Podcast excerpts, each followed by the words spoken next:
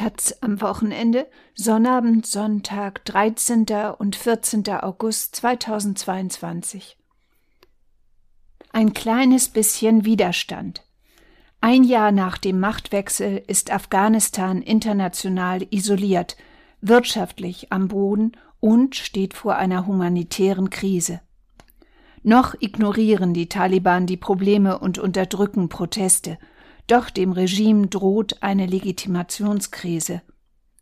Von Thomas Ruttig Mitarbeit Sayeda Rahimi, Kabul Sie habe schon immer Burka getragen, wenn sie dienstlich über Land fuhr, erzählt Chatera am Telefon. Das war meine eigene Entscheidung. Ich kann schwer ertragen, dass mir das jetzt aufgezwungen wird, sagt sie und meint damit die Anordnung der Taliban-Regierung vom Mai, laut der alle afghanischen Frauen in der Öffentlichkeit ab sofort Körper und Gesicht verhüllen müssen. Für Pashtana die in Kabul für eine NGO arbeitet, ändert sich wenig. Unsere Eltern waren schon vor den Taliban Muslime, haben darauf geachtet, was ihre Töchter tragen und dass Frauen sich verschleiern. Saleha, Lehrerin in Balk, sagt, viele Frauen unterwürfen sich dem Schleierdiktat, weil sie den Taliban keinen Vorwand liefern wollen, die Schulen zu schließen. Balk gehört zu den neun Provinzen von insgesamt 34, in der weiterführende Mädchenschulen weiterhin offen sind. Die Mädchen in meiner Heimatstadt Bamiyan kümmern sich nicht darum, was die Taliban denken, sagt wiederum Shagul. Dann relativiert die frisch gebackene Uni-Absolventin jedoch, weil die neuen Herrscher angekündigt haben, sie würden ihre Väter oder Brüder für die Verletzung der Vorschrift zur Verantwortung ziehen, befolgten viele Mädchen sie doch, um ihre Familien zu schützen. Diese Variante von Sippenhaft gehört zu dem Instrumentarium, mit dem die Taliban nach dem schmählichen Abzug des Westens und ihrer Machtübernahme im August 2021 ihre Vorstellung einer islamischen Ordnung umsetzen wollen. Dabei wollen sie sich vom Westen nicht hineinreden lassen. Und auch im Innern erklärten sie jegliche friedliche Opposition, die sich außerhalb der Scharia bewegt, zur Rebellion.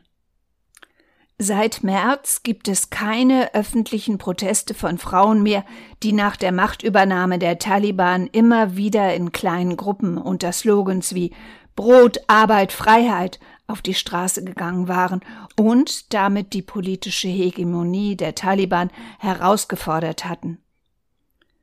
Vorerst ziehen sie sich in Privaträume und die sozialen Medien zurück.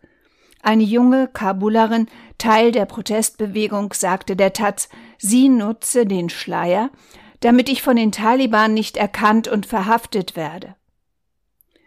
Zusätzlich verspielten die Taliban die Chance, die Mitarbeiter der alten Regierung für sich zu gewinnen und somit ein halbwegs reibungsloses Weiterfunktionieren des Staatsapparats sicherzustellen.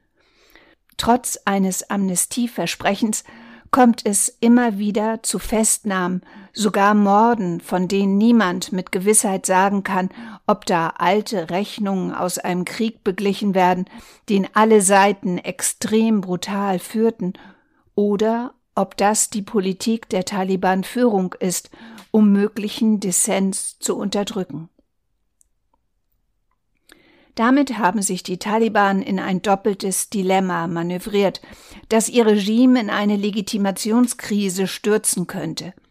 Zum einen haben ihre Unterdrückungsmaßnahmen, wie bereits während ihrer ersten Herrschaft von 1996 bis 2001, in die internationale Isolation geführt und die bedingt einen Zusammenbruch großer Bereiche der Wirtschaft. Denn der Westen versagt dem Taliban-Regime die politische Anerkennung. Die sogenannten Geberstaaten verhängten Sanktionen und froren afghanische Guthaben im Ausland ein. Dadurch bleiben Entwicklungszahlungen aus, die unter der alten Regierung drei Viertel der Staatsausgaben deckten.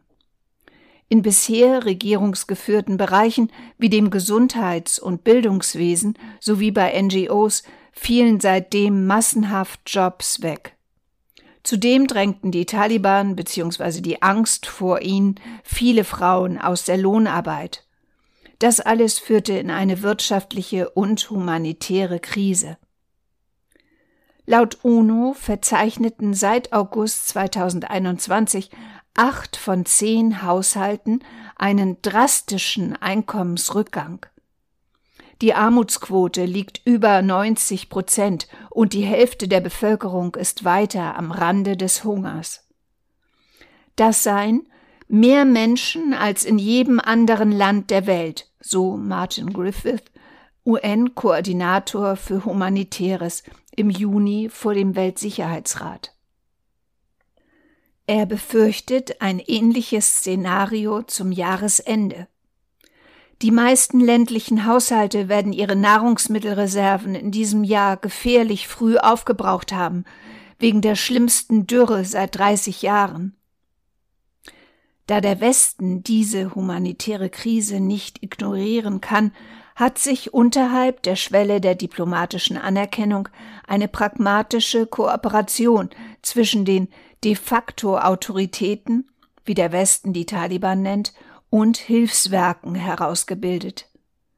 Die USA gaben Gelder wieder frei, die über die UNO an ein NGO-Konsortium in Afghanistan und damit an den Taliban-Behörden vorbei geleitet werden. Das gab es bereits vorher bei der Bekämpfung von Covid-19, bei der Polio-Immunisierung und es griff auch bei der Überwindung der Folgen der Erdbebenkatastrophe im Juni 2022 in Südostafghanistan. Normalisieren die Taliban ihr Verhältnis zum Westen nicht wenigstens teilweise, könnte das zusammen mit der sich verschärfenden zyklischen Dürre zu einer Dauerkrise führen. Finden sie mittelfristig keine Lösungen für die Wirtschaftskrise, könnten sich auch jene Teile der Bevölkerung gegen sie wenden, die ihnen bisher zugute halten, dass sie den Krieg durch den erzwungenen Truppenabzug des Westens beendet haben oder die aus Angst jetzt noch stillhalten oder sich anpassen. Letzteres ist nicht neu. Millionen Menschen leben bereits seit Jahren in Gebieten unter Taliban-Kontrolle und hatten gar keine andere Wahl. Es gibt keinen offenen Protest gegen die Taliban, berichtete der Analyst Sahil Afghan Ende 2020. Aber nicht, weil es nichts zu beschweren gibt, sondern weil die Leute es für zu gefährlich halten. Sollten die Taliban dem Wunsch nach mehr Offenheit nachgeben, könnte das zu Brüchen im eigenen Lager führen. Immerhin hatte ihr Führer, Hibatullah Akhundzada, angekündigt, dass es bei der Umsetzung der Scharia keine Kompromisse geben werde. Fraglich ist, wie viele Mitglieder selbst der inneren Taliban-Führung diesen Kurs mittragen. Sogar unter ihnen wird immer wieder die Forderung nach Wiedereröffnung aller Mädchenschulen laut. Gleichzeitig aber folgen sie bisher weiter der Parteilinie, die Einheit der Taliban-Bewegung nicht zu kompromittieren. Während die Taliban vor 2001 die Versorgung der Bevölkerung weitestgehend den UN und NGOs überließen, sind heute immerhin Ansätze einer Wirtschaftspolitik erkennbar. Ihre Minister verhandeln mit Vertretern Washingtons und der Weltbank über die Freigabe der eingefrorenen afghanischen Staatsguthaben. Mit dem deutlich gesteigerten Kohleexport nach Pakistan, das die weltweite Brennstoffkrise hart traf, ist ihnen ein kleiner Coup gelungen. Allerdings stagniert der Handel mit den anderen Nachbarn wie Iran oder Zentralasien. Dafür bekämpfen die Taliban im eigenen Land die Korruption wirksamer als die alte westlich gestützte Regierung und erhöhten so die Staatseinnahmen aus Steuern und Handel, seit das Kriegsende wieder mehr Wirtschaftstätigkeit erlaubt. Und sie lassen dem aktiven Privatsektor freien Raum, der neben der agrarischen Subsistenzwirtschaft in allen kriegsbedingten Krisen der letzten 40 Jahre das Überleben der Bevölkerung sicherte. Dort dürfen Frauen weiterhin arbeiten. Denn auch der Ausschluss der Frauen aus der Arbeitssphäre ist keineswegs total. Laut Internationaler Arbeitsorganisation ILO ging die Zahl der arbeitenden Frauen seit dem vorigen August zwar um 21 Prozent zurück, doch hätten damit noch immer vier von fünf der früher arbeitenden Frauen weiter ein Einkommen. Dem Privatsektor lassen die Taliban offenbar freie Hand, solange Frauen nicht mit Männern im selben Raum arbeiten. Die meisten Frauen sind laut ILO im Textilgewerbe beschäftigt. Viele arbeiten auch bei Privatbanken. Den Taliban zufolge arbeiten sogar die meisten der zuvor bei Regierungsstellen beschäftigten 120.000 Frauen wieder. Westliche Journalistinnen bestätigen dies für technische Abteilungen etwa des Finanzministeriums. Allerdings ist unklar, ob die Taliban auch jene Frauen zählen, die sich nur einmal pro Woche an ihrem Arbeitsplatz zum Einschreiben melden müssen, um weiterhin ihr Gehalt zu bekommen, wie Shugufa der Taz erzählt, die in Herat bei der Stadt arbeitet. Die Hälfte des Taliban-Budgets fließt laut dem Wirtschaftsmagazin The Economist allerdings in den Bereich Verteidigung, obwohl sich das Regime nur marginalen inneren und keinen äußeren Bedrohungen gegenüber sieht. Die Taliban-Führung muss ihre Kämpfer weiterhin bezahlen denn sie kann sie nicht demobilisieren, weil die schrumpfende Wirtschaft sie nicht absorbieren kann.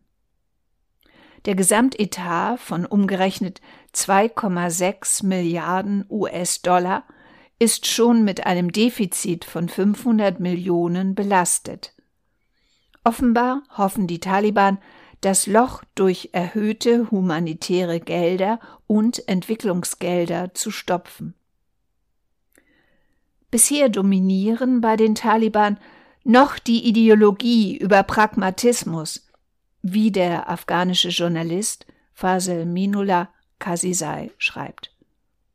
Doch, wie bereits während der ersten Herrschaft der Taliban, kommt ihre Religionspolizei, Amr Bil Maruf, kaum hinterher, alle Verbote durchzusetzen.